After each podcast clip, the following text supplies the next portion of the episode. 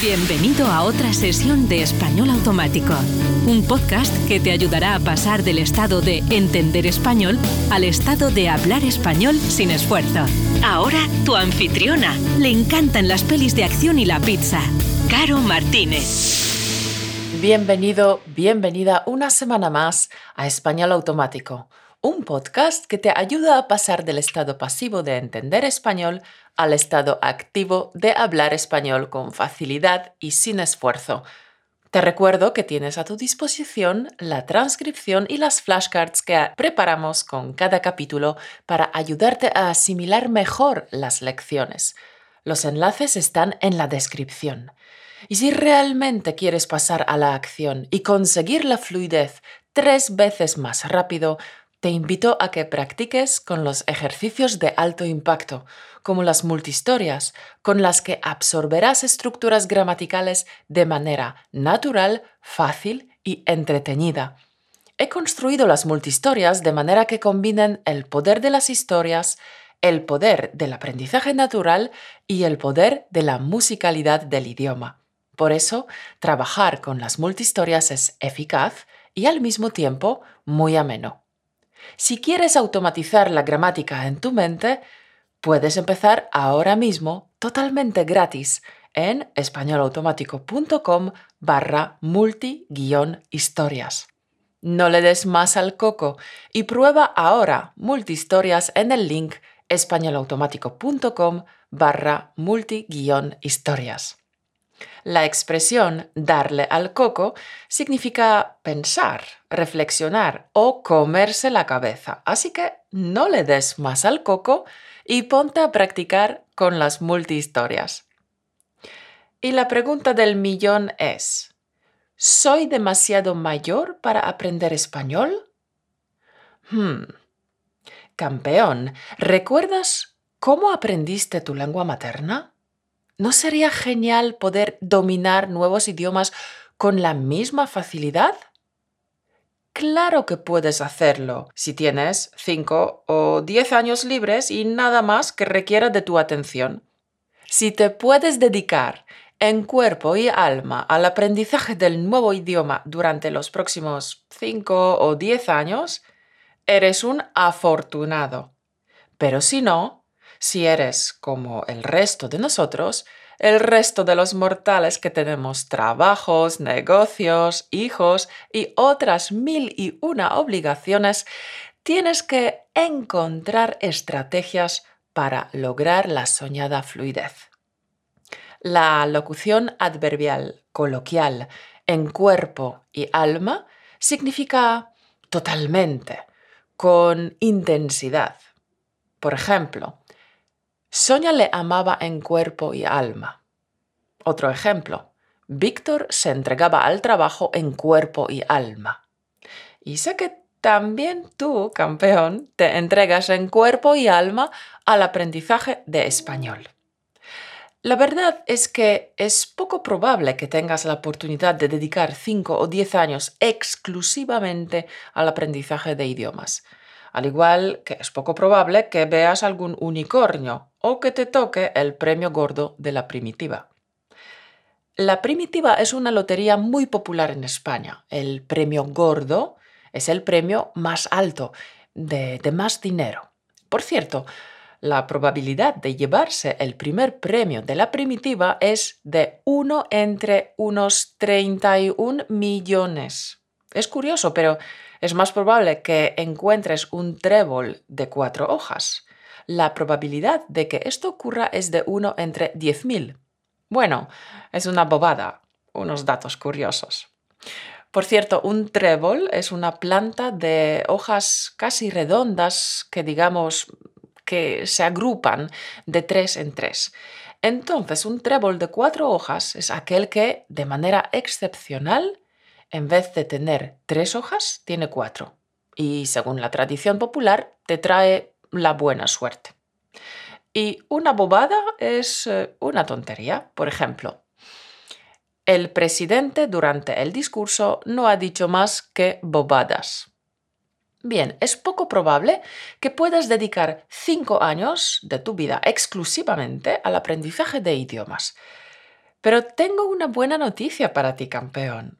Con un poco de esfuerzo, las herramientas adecuadas y la motivación apropiada, los adultos aprenden un nuevo idioma en solo una fracción del tiempo que tarda un niño. Repito por si te has despistado. Con un poco de esfuerzo, las herramientas adecuadas y la motivación apropiada, los adultos aprenden un nuevo idioma mucho más rápido que los niños. ¡Ja! Me imagino que ahora mismo estás frunciendo el ceño diciendo, pero ¿no disminuye la capacidad cerebral con la edad? Hmm, puesto que los niños captan de forma natural los sonidos, acentos y fonemas a una edad muy temprana, la mayoría de la gente cree intuitivamente que la edad ideal para aprender un idioma suele ser antes de la pubertad. La pubertad es la adolescencia. Por ejemplo, la pubertad es un periodo de cambios físicos y psicológicos que tiene lugar después de la infancia. La pubertad. Bien, pero en contra de la creencia popular, los adultos aprenden mejor los idiomas que los niños. Que los niños aprendan mejor que los adultos es solo una creencia y los estudios lo están demostrando una y otra vez. Desde los años 60 se ha demostrado que nuestro cerebro es una estructura, es un órgano muy dinámico que cambia en respuesta a nuevas experiencias y se adapta a nuevos estímulos. Si sigues desafiando a tu mente, tu capacidad no disminuirá. Esto se llama neuroplasticidad, de la que hablaré dentro de un momento. Neuroplasticidad. Nunca es demasiado tarde para aprender un idioma. Muchos de nuestros alumnos son personas que al jubilarse han decidido aprender español y esto les ha cambiado la vida por completo. Mi padre también está aprendiendo español.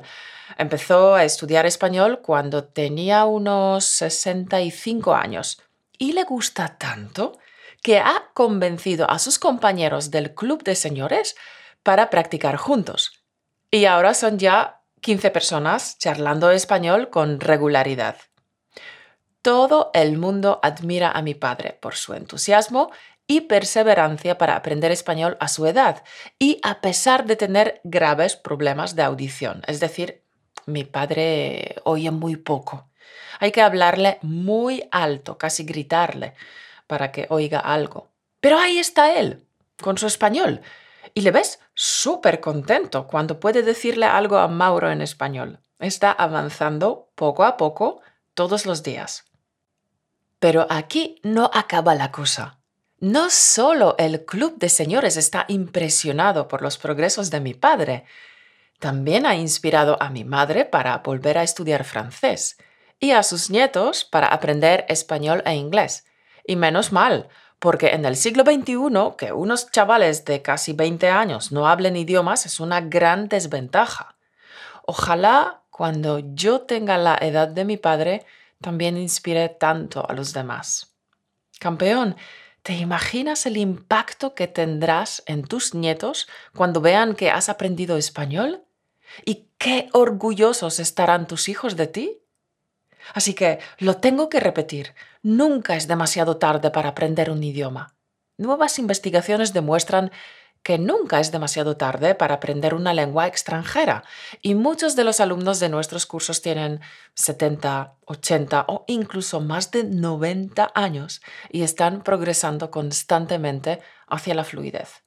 A mis alumnos más sabios les envío desde aquí un enorme abrazo rompecostillas neuroplasticidad o bloqueos mentales y gestión del tiempo.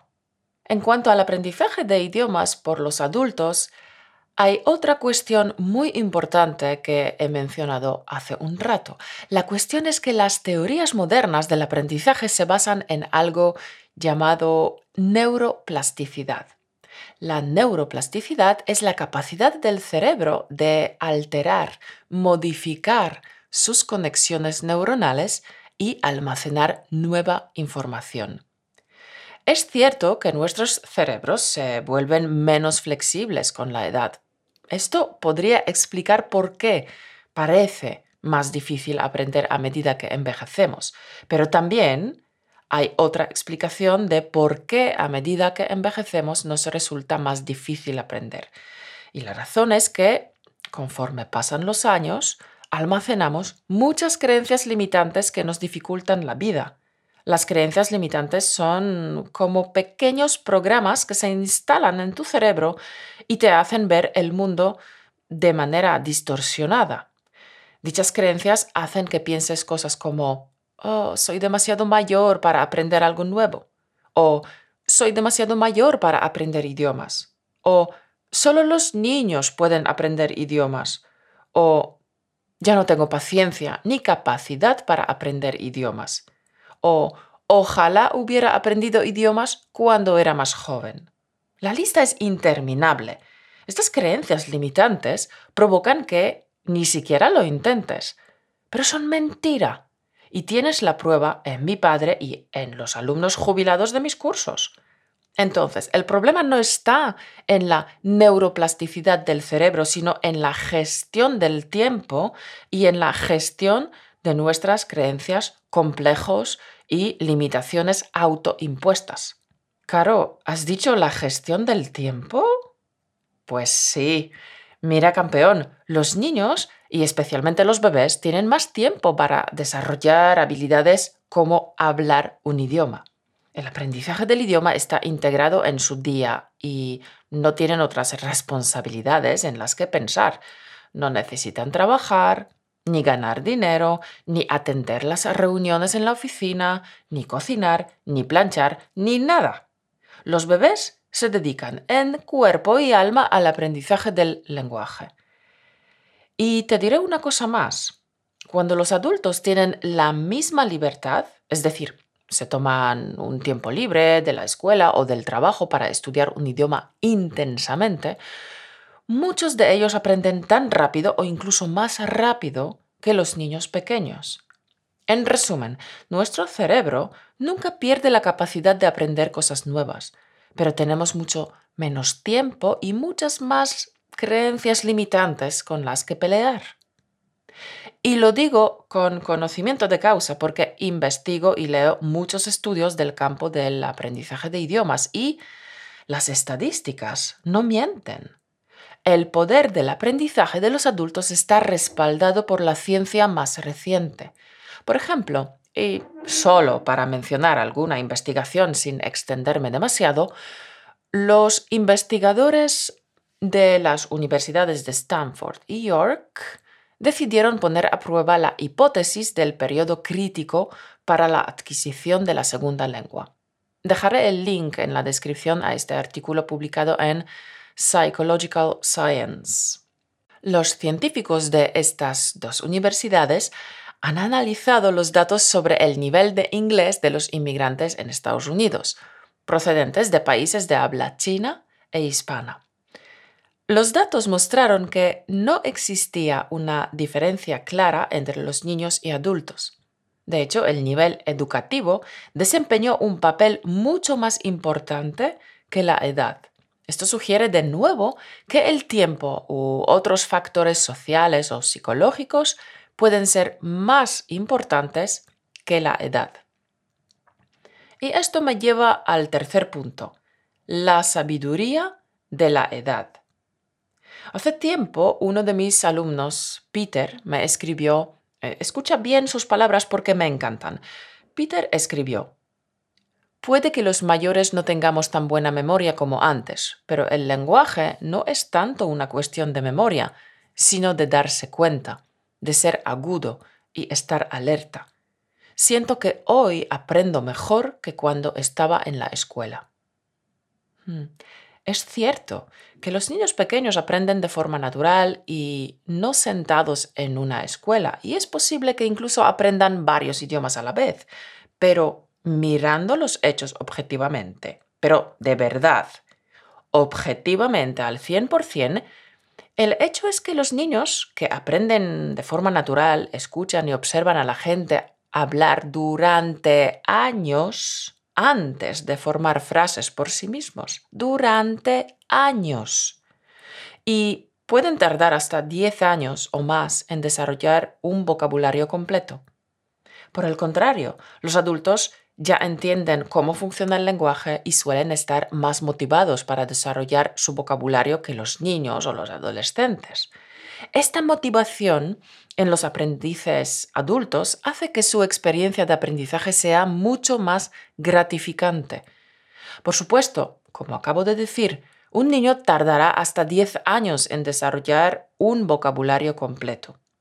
En el caso de los adultos, la cosa tampoco se consigue de la noche a la mañana. De la noche a la mañana, esta locución adverbial se usa para indicar que una cosa sucede de forma muy rápida y sin esperarlo. Por ejemplo, Marina decidió de la noche a la mañana irse a vivir a Australia. Si eres adulto, la fluidez te llevará un poco más de tiempo, algo de estudio más centrado y práctica deliberada. Por ejemplo, con ejercicios de alto impacto como el juego de preguntas y respuestas o las multihistorias.